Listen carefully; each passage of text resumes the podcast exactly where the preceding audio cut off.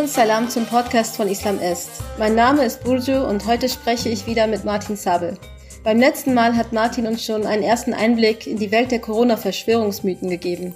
Heute wollen wir darüber sprechen, wie muslimische Institutionen in den letzten Wochen mit der Pandemie umgegangen sind, aber auch, welche Rolle Verschwörungsmythen in dezidiert islamistischen und dschihadistischen Phänomenbereichen spielen.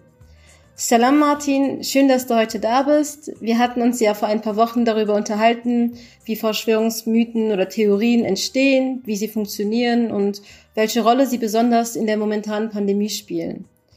Ähm, wie sind denn religiöse Institutionen wie zum Beispiel Moscheen mit der Verbreitung des Viruses umgegangen oder wie gehen sie gerade auch damit besonders im Ramadan um? Wassalam Burju, hallo, schön wieder da zu sein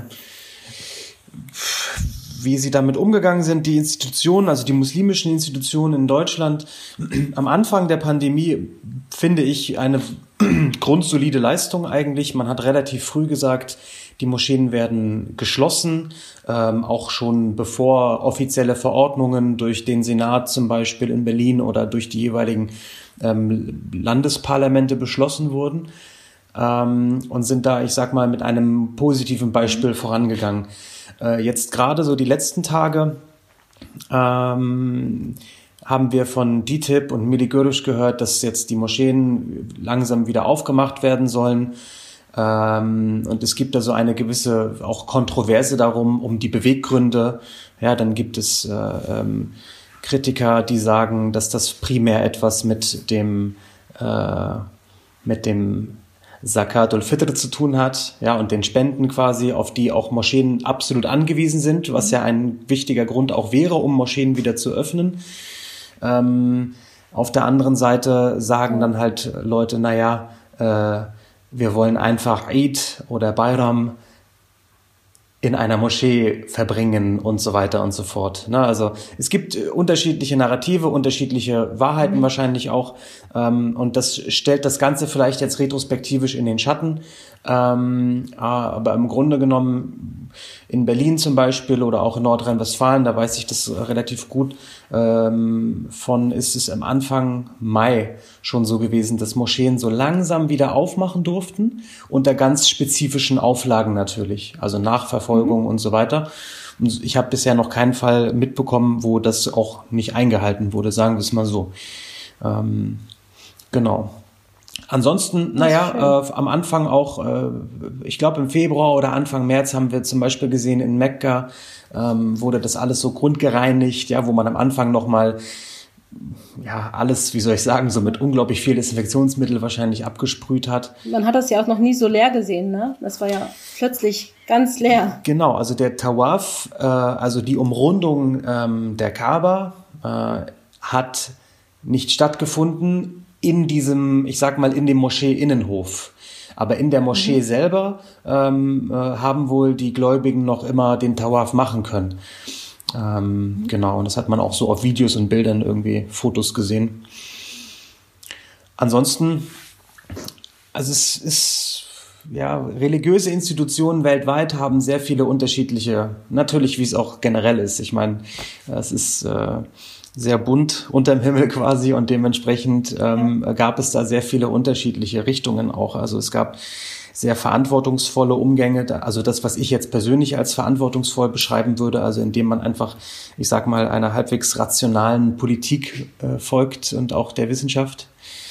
Ähm, und dann haben wieder andere, wiederum andere gesagt, äh, in allen religiösen Spektren, also wir, wir, könnten jetzt lange reden über sowohl christliche, jüdische als auch muslimische äh, Kirchen oder Gruppierungen, ähm, Abzweige, wie auch immer. Äh, da gab es sehr, sehr viele unterschiedliche Denkschulen, was das Thema äh, Umgang mit Corona anbelangt. So. Also spielten dort dann auch äh, Verschwörungsmythen rund um den Corona eine Rolle? Unbedingt. Also ähm, definitiv das bei, es sind mir einige Fälle bekannt, da haben äh, auch jetzt in Baden-Württemberg als Beispiel gibt es ja sogar Kardinale, wenn ich mich nicht täusche, ähm, die quasi relativ ja, nicht nur kritisch den Maßnahmen gegenüber waren, sondern wohl so sehr über das, Ma also das Maß überschritten haben, dass sie ja zurückgepfiffen wurden von der katholischen Kirche. Ähm, Krass. Und dass die katholische Kirche sich distanziert hat davon. Und das ist schon, äh, ich sag mal, ein relativ äh, starker Indikator auch.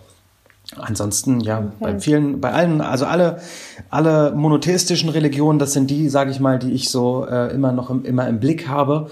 Äh, da ist mir das überall untergekommen. Und ja, mhm.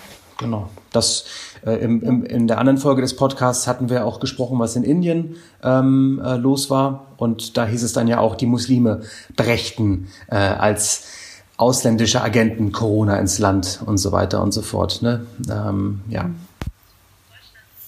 Ähm, wir sind ja jetzt auch am Ende des Ramadans. Wie hat sich denn die Pandemie auf, jetzt bezogen auf Deutschland vielleicht, ähm, wie hat sich denn die Pandemie auf den Ramadan für die Muslime in Deutschland ausgewirkt? Was hat sich da verändert? Naja, also ich sag mal, gerade das fünfmal, das fünfmalige Pflichtgebet am Tag, also man, man, im Grunde genommen ist das Verhältnis zum Gotteshaus äh, ein ganz anderes als zum Beispiel auch in anderen monotheistischen oder Religionen, ähm, einfach weil quasi die Verpflichtung herrscht, dass man so häufig auch hingeht, wie man nur kann und natürlich Pflicht ist ja immer so ein, so ein großes Wort auch. Sehr viele Muslime und Musliminnen auch danach streben, halt in die Moschee zu gehen, so häufig wie möglich, abgesehen jetzt von Freitag. Ähm, und da ist es natürlich schon relativ invasiv, wenn diese Moscheen und diese, dieses Gemeinschaftsgefühl auf einmal so von heute auf morgen wird geschlossen. Äh, Im Ramadan ist das natürlich nochmal ganz was anderes. Ähm, sehr Interessant und sehr spannend fand ich ähm, die Entwicklung generell. Also ganz viele Gelehrte und Gelehrtinnen, egal ob im englischsprachigen, arabisch, türkisch oder auch natürlich im deutschsprachigen Raum, mhm. Ähm, die haben so viele Livestreams angeboten. Ähm, also das, das, die Art und Weise, um äh, zum Beispiel mit dieser Pandemie und mit, mit den ja, enormen Einschränkungen umzugehen, da gab es sehr, sehr viel Unterstützung auch, also untereinander, ist so mein Eindruck gewesen. Ähm, natürlich werden nicht alle Leute dafür Zeit gehabt haben, weil nicht jeder so privilegiert war, ja. äh, im Homeoffice zum Beispiel arbeiten zu dürfen oder zu können überhaupt. Ne? Ähm, aber dennoch äh, habe ich das so mitbekommen von sehr, sehr vielen äh, Freundinnen und Freunden, die einfach enorm viel ähm, davon genommen haben und auch neue, neue Formate bekommen haben äh, wo auch viel gesprochen wurde über, ja, wie gehen wir damit um, was gibt es für historische Beispiele, psychologische Zugänge diesbezüglich, weil ich meine, ja, ganz im Ernst, wenn man so lange zu Hause sitzt und das Gefühl bekommt, dass draußen vor der Haustür ja. irgendwie halt der Tod auf einen wartet, so ganz übertrieben gesprochen, ja. ähm, dann ist es natürlich auch etwas, womit man irgendwie umgehen muss. Ähm, und ich glaube, das war sehr interessant äh, und das in Kombination mit dem Ramadan. Also ich habe zum Beispiel auch gehört von einem Projekt hier, Bürgerplattform in Berlin, die haben mit äh, vielen Muslimen und Musliminnen und äh, Leuten vom Senat ähm, ein Online-Iftar gemacht. Mhm. So, das ist halt auch schon was wirklich Interessantes. Ähm, ja, weil da essen dann, ich habe selbst nicht, äh, nicht wirklich mitgemacht, weil ich konnte zeitlich nicht. Und es ist mhm. wahrscheinlich sehr gut angekommen auch, oder? Ja. Und die haben halt quasi, die haben, die haben alle für mhm. sich gegessen. Ja, es gab, ich glaube, 50, 60, 70 Teilnehmende. Und ähm, das scheint, also das scheint mir doch wirklich gut gelaufen zu sein, auch, auch voller Erfolg ja. gewesen zu sein. Das kann ich mir vorstellen. Auch ganz viele Leute, die dann da vor ihrem Laptop sitzen, aber gemeinsam essen und ja das ist schon irgendwie auch süß. Also süß und traurig. Ich auch gern mitgemacht, hätte ich das ja. gewusst. Ja, ähm, genau. Also süß und traurig finde ich das. So weißt du, weil man ist halt so vom Laptop. Aber ja, ne, besser als äh, ne, ist das Beste, was man machen konnte, so in dem in dem Moment. Und das habe ich so ganz viel mitbekommen. Also dass Menschen so halt ne diesen diesen Geist einfach hatten, so hey, wir versuchen das Beste draus zu machen. Wir machen soziale Distanz, wir treffen unsere Familie nicht, unsere unsere Freunde und Freundinnen nicht ähm, vor kurzem äh, äh, traf ich eine, eine Freundin von mir als Beispiel, die hatte ihre Großmutter zwei Monate nicht gesehen.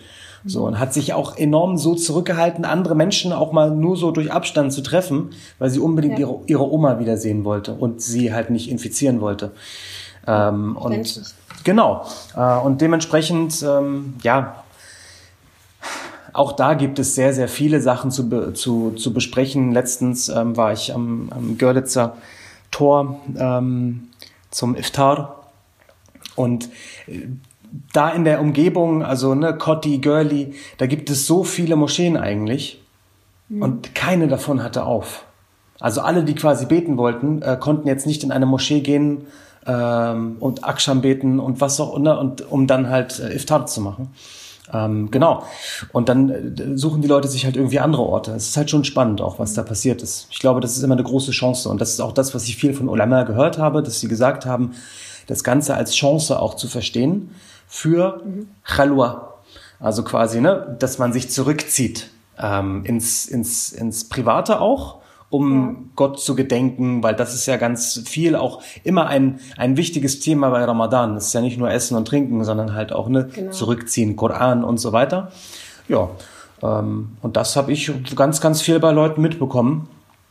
Ähm, ja, das, das bietet es ja dann auch, ne, wenn man sowieso nur zu Hause ist, ähm, dass man eben dann auch mehr mit sich selbst konfrontiert ist, aber dann auch eben mehr Zeit hat, sich seiner Religion zu widmen und ähm, vielleicht auch öfters den Koran zu lesen. Also, ne, wenn man auch Homeoffice hat zum Beispiel, das ist dann natürlich ein Privileg. Ähm, das kann man dann gut für sich ausnutzen während des Ramadan. Ja, und so habe ich das auch mitbekommen von Leuten, genau.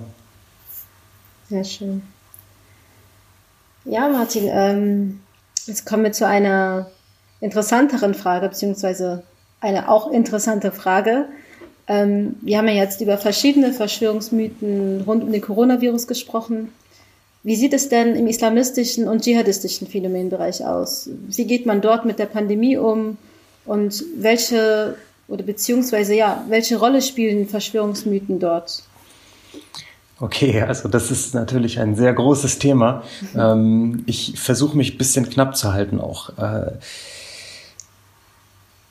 also am Anfang und eigentlich auch noch immer ähm, gab es relativ äh, ähnliche Erklärungsschemata bei egal welchen extremistischen, religiös geprägten Gruppierungen, muss ich dazu auch sagen. Also es ist dann relativ, ne, du hast gesagt, islamistisch-dschihadistischer Phänomenbereich. Aber auch wenn wir uns jetzt, ähm, ich sag mal, Fundamentalisten aus dem entweder christlichen oder jüdischen Spektrum anschauen, äh, finden wir ähnliche Dinge. Ähm, also ganz viel äh, Feindlichkeit, ähm, quasi ja, Schwulen- und Lesbenfeindlichkeit, also ganz viel mhm. ähm, Verschwörungstheorien eigentlich, LGBTQ, was das, das alles ähm, von dort kommt. Ja, also dann hat also, man. Dass es eine Strafe oder so ist. Genau, also oder? das ist eine mhm. Strafe Gottes ähm, äh, für eben derartige Entwicklungen und so weiter und so fort, ja, in den letzten mhm. Jahrzehnten, ähm, ist das jetzt eine Strafe Gottes. Und dieses Narrativ generell der Strafe Gottes ähm, spielt natürlich eine enorme Rolle. Ähm, wir hatten ja letztes Mal auch besprochen, was das in Bezug zu China und äh, Ostturkestan äh, äh, bedeutete. Ja. Ähm, und dann haben wir das, wie gesagt, von vielen unterschiedlichen ähm, Akteuren, dass man halt in Richtung, naja, Schwulenfeindlichkeit ganz viel, ähm, dann der Abfall vom Glaube, ähm, der jetzt dazu führt, dass es eine Strafe Gottes ist. Die, ähm, der muslimische Mainstream sagt ja im Gegenteil dazu, es ist keine Strafe Gottes, sondern es ist eigentlich eher so eine Art Chance, äh, ähm, die Gott den Menschen gibt. So, mhm. so eine Art Güte oder so kann man. Auch, oder? auch genau. Also, mhm. ähm, weil wer zum Beispiel stirbt vom Virus, der wird als Shahid bezeichnet, also als ein Märtyrer. Mhm. Und das ist auch ganz spannend, weil das, das Martyrium spielt ja generell in, in, in Religion eine wichtige Rolle. Auch in, auch in säkularen Ideologien spielt das Martyrium eine wichtige Rolle. Ähm, aber man sagt halt, dass jemand, der an der Plage stirbt, in Anführungszeichen, also jetzt an so, auch an so einem Virus, der wird als Shahid oder als Shahida bezeichnet, also als Märtyrer oder als mhm. Märtyrerin. Ähm, während die Islamisten und Dschihadisten das Ganze eher so umdrehen und sagen, wir als auserwählte Muslime können gar nicht infiziert werden. Diejenigen, die infiziert werden, sind die Munafikin und die Murtadin und die Kufar, also all die Abtrünnigen und die vom, vom Glauben abgefallenen und die Ungläubigen und so weiter und so fort. Also auch die Muslime, die dann sozusagen nicht deren ja, Pfad folgen, oder? Ja, ne? unbedingt. Also da mhm. geht es bei weitem nicht nur um Nicht-Muslime, sondern da geht es ganz stringent um alles, was einem selbst nicht passt. Und das ist ja ganz wichtig, gerade mhm. bei so Salafi-Jihadis. Ähm, mhm. Denen passt halt also, im Grunde genommen niemand, ja. Mhm.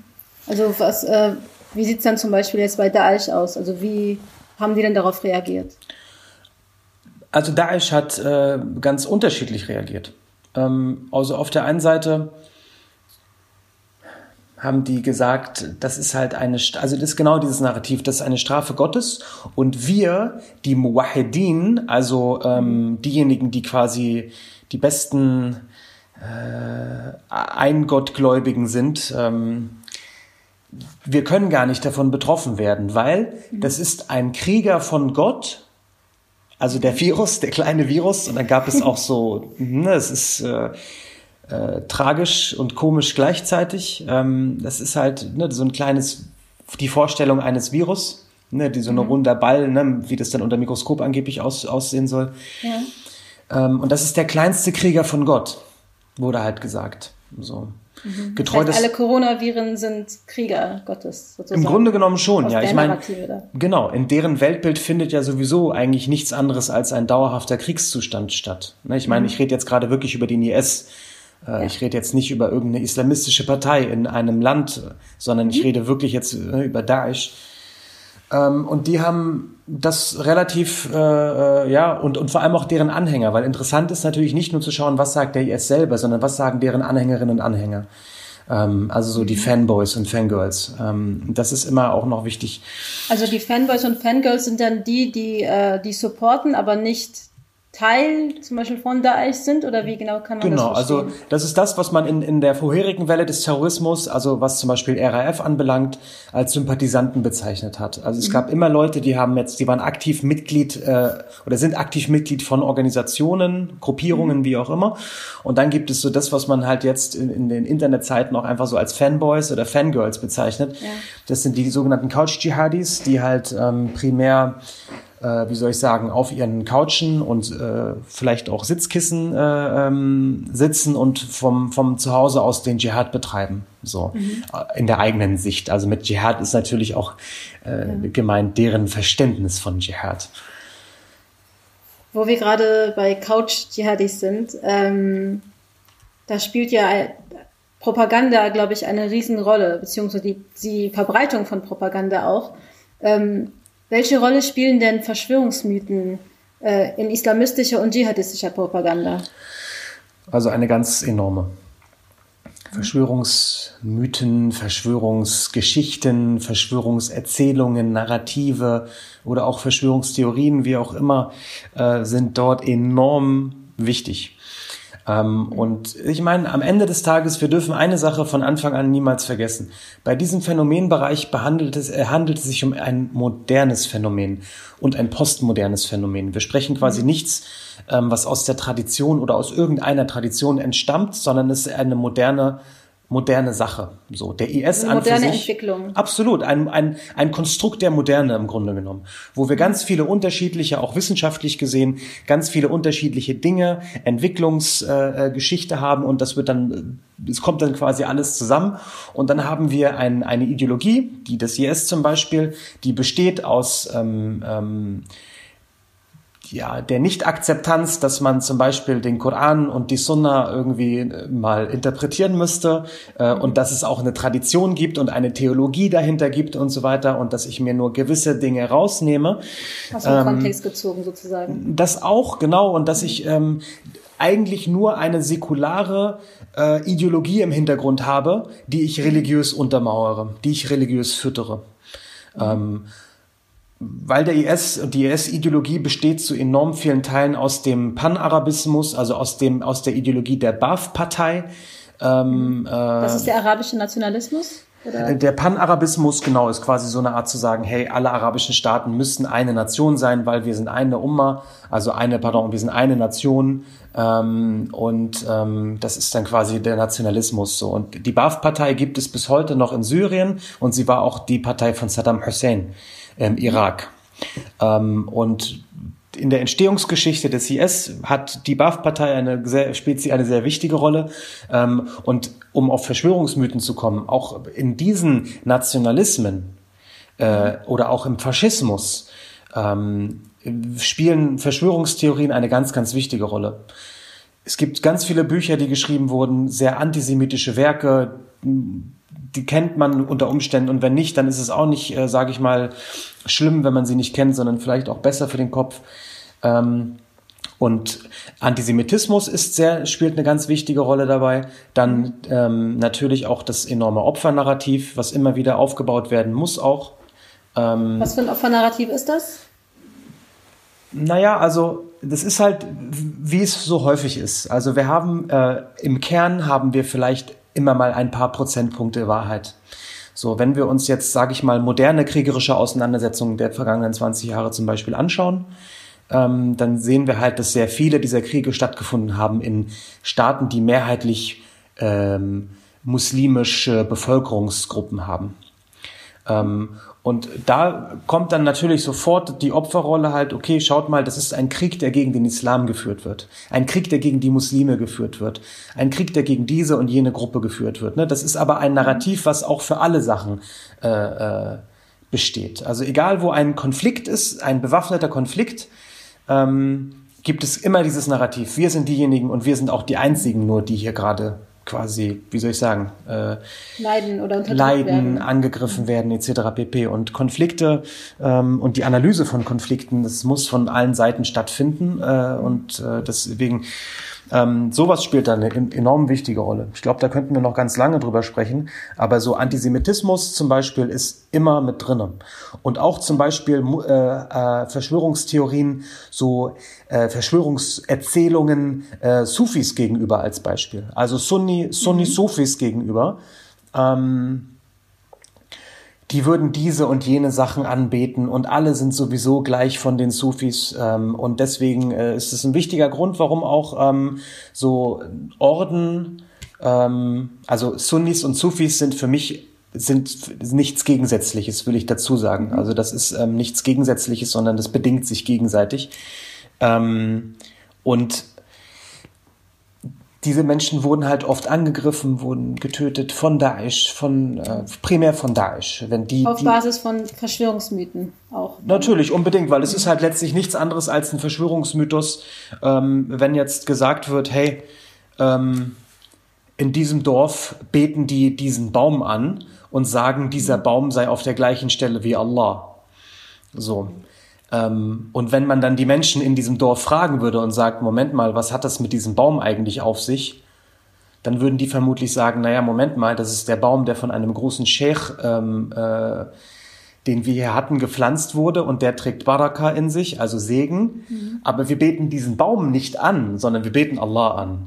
Ne, also ja. das meine ich damit. Je tiefer man eindringt, desto weiß, besser weiß man immer Bescheid. So und so ist es bei jeder Verschwörungstheorie in Anführungszeichen, bei jedem Mythos ähm, bei jeder Erzählung. Ähm, genau. Ähm, also wir haben ja gerade auch über Propaganda gesprochen. Ja. Ähm, und Verschwörungsmythen hängen ja sehr stark dann auch immer im Zusammenhang mit der Propaganda, weil sie ja dort auch öfters äh, geteilt werden und verbreitet werden. Mhm. Ähm, kannst du uns vielleicht ein paar Tipps geben, wie wir Propaganda erkennen können und wie man auch damit umgehen kann? Also, das ist auch wieder so eine Frage, ähm, die sehr gut ist übrigens. Ich glaube, wir sollten ähm, uns nochmal treffen und darüber sprechen. Ja, gerne. gerne ähm, auf jeden Fall. Äh, und äh, also Propaganda erkennen, ich würde jetzt sagen, man erkennt es oftmals am Logo. Ähm, also wenn ich jetzt zum Beispiel das IS-Logo irgendwo sehe oder das von einer Al-Qaida-Filiale, ähm, so As, keine Ahnung, As-Sahab äh, Media zum Beispiel, ähm, dann weiß ich sofort, ah, okay, Moment mal, das hier ist Al-Qaida oder Daesh, was auch immer. Ähm, aber von den Inhalten her, natürlich auf Deutschland gemünzt, ähm, ich sage das nicht, weil ich ein, trockener, kalter äh, Mecklenburger bin ähm, im Spaß, aber so Dinge, die so sehr emotionalisierend sind. Also mhm. Dinge, die so sehr emotionalisierend sind, können unter Umständen äh, äh, propagandistisch sein. Also mhm. das Erkennen von Propaganda ist auch schwieriger geworden. Wenn wir uns jetzt zum Beispiel Propagandawerke der 40er Jahre angucken und dem Faschismus und dem Hitlerfaschismus, ähm, wir schauen uns das heute an, denken uns, boah, wie konnten die Menschen darauf reinfallen? Das ist ja total lächerlich. Also das, ja. das, das kann man ja relativ schnell durchschauen. Aber das gilt auch bei weitem nicht für alle Sachen. Also manche, manche, ich meine, das sind richtige Propagandisten. Und Propagandistinnen, die dahinter stecken und das ganz bewusst machen. Deswegen ist es mit dem Erkennen äh, ähm, relativ relativ schwierig. Also das, wo, wo wir schon drüber gesprochen haben, so der Inhalt, das ist das, woran man das am besten dann schnell erkennen mhm. kann. Also weißt du, wahrscheinlich du auch, dass es ein Feindbild gibt und eine Schwarz-Weiß-Perspektive genau. und Schwarz-Weiß-Weltbild. Genau. Ne? Das wollte ich, das wollte ich gerade sagen. Du hast so eine Mono, du hast so eine Monokausalität. Mhm. Ähm, du hast Schwarz-Weiß-Bilder. Du hast halt dieses, dieses äh, Dichotome einfach, ja. Ähm, es gibt keine Schattierungen, es gibt nur, nur schwarz und weiß und es gibt kein Grau dazwischen so. Und alleine am Tag wissen wir ja, der Tag hat Tag und Nacht, aber auch morgen, also Abend und Morgen, also Dämmerung und so weiter. Ne? So diese Verlauflinien, sage ich mal.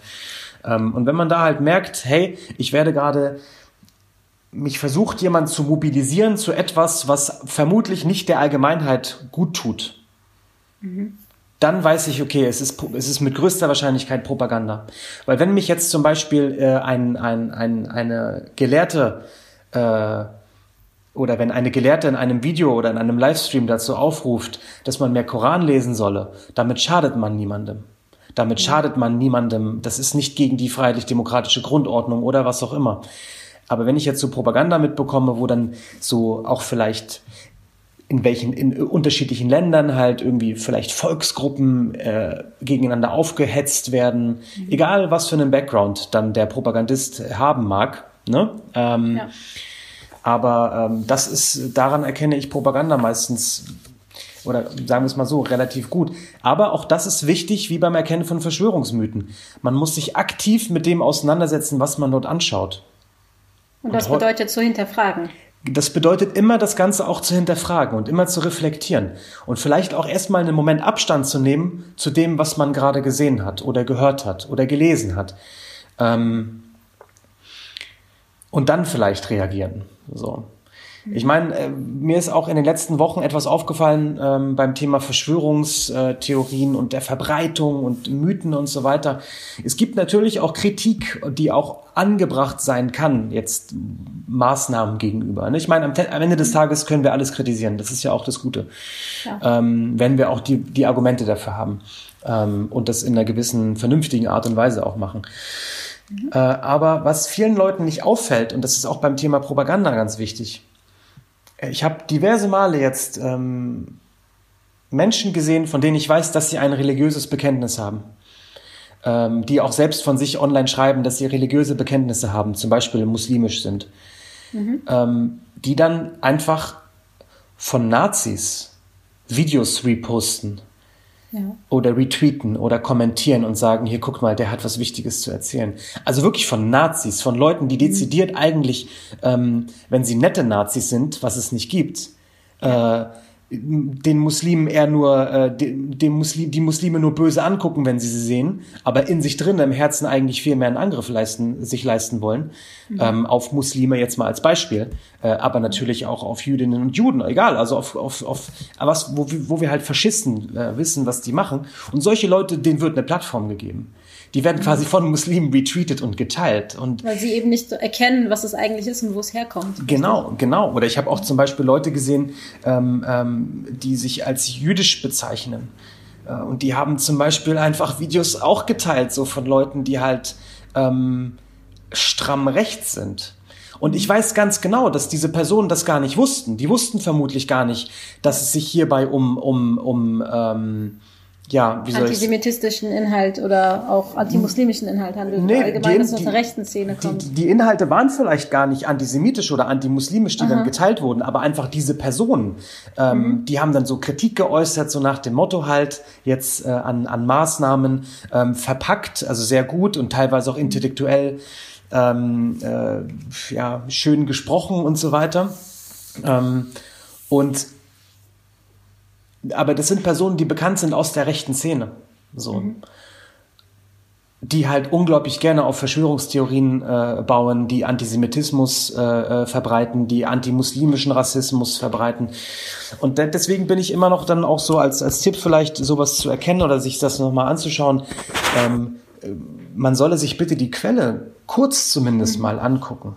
Also auch wenn es nur so Äh, und vielleicht, wenn man sich nicht sicher ist, mal kurz drüber zu lesen, vielleicht, okay, was sind die Erfahrungen von anderen Menschen? Ähm, weil es, also es tut mir leid, wenn ich jetzt so Aluhüte sehe, ähm, und das sage ich ganz bewusst auch so, ähm, die Verschwörungsgeschichten, Verschwörungsnarrative so raushauen, mhm. die wirklich, ja, wie soll ich sagen, mir die Frage dann stellen, soll ich lachen oder weinen oder soll ich irgendwie mich ärgern oder was auch immer. Ja. Ähm, und wenn das dann von Menschen geteilt wird, die vielleicht sich nur denken, boah, ich habe eigentlich nach acht Wochen gar keinen Bock mehr jetzt draußen zu, äh, drinnen zu sitzen, so nach dem Motto, mhm. ähm, dann muss man sich schon die Frage stellen, okay, was ist das für eine enorme Reichweite, die denen gerade gegeben wird? Also kann man zusammenfassen, also ähm, wie man zum Beispiel Propaganda erkennen kann, was ja schwierig ist, wie du gesagt hast, dass es oft äh, in Verbindung ist mit Feindbildern, einem Schwarz-Weiß-Weltbild, vielleicht sogar einer globalen Opferrolle, das kann ja auch propagiert werden. Ähm, und dass es auch sehr stark manipulierend ist und äh, auf einer emotionalen Ebene auch stark anspielt. Also vielleicht kann man merken, okay, dass dieser Inhalt, den ich mir gerade angucke, der macht irgendwas mit mir. So, ich fühle mich gerade irgendwie entweder, ah, äh, ich habe Angst, so, ähm, oder ich werde gerade gegenüber einer bestimmten Gruppierung oder was auch immer aufgehetzt. Ähm, das ah. wären vielleicht Alarmglocken, wo man dann sagen soll, okay, mhm. ich sollte mir mal vielleicht äh, doch lieber die Quellen anschauen oder genau. mich darüber informieren, wer diese Person ist, die diese Inhalte überhaupt verbreitet. Absolut. Also ich meine, es ist ja auch schön zu merken, dass ein, zum Beispiel ein Video etwas mit einem macht. Ja, dass man emotional vielleicht auch sein kann. Das ist ja auch erst einmal völlig in Ordnung. Ne? Ich will gar nicht so generell sagen, nein, nur trockene Astrophysik ähm, aus dem Bayerischen Rundfunk, das ist das, äh, was wir uns an, was nicht Propaganda ist quasi. Mhm. Ähm, aber dass man halt genau eben schaut, wie du sagtest, äh, ja, gibt es hier, wird gerade Angst geschürt. So. Und teilweise ist es ist, ist die Schwelle zwischen so Nachrichtenberichterstattung, äh, äh, ähm, die ja auch genau teilweise auf Emotionen auch äh, anspielt, egal ob bewusst oder unbewusst, das ist dann immer was anderes. Mhm. Äh, äh auch in diesem, in diesem Segment drin, ne, wo man genau schauen muss. Und vor allem auch in welchem Land jeweils man ist. Das ist dann auch nochmal eine wichtige Geschichte. Mhm. Ähm, genau. Ich hoffe, dass äh, unsere Zuhörer sich auch ähm, Gedanken darüber machen können jetzt über Verschwörungsmythen und sich auch ein paar Tipps mitnehmen können für den Umgang mit Propaganda und Verschwörungsmythen. Und wenn ihr mehr über Verschwörungsmythen wissen möchtet, haben wir auf unserer Website äh, einen spannenden Artikel dazu. Und ähm, Salam und liebe Grüße.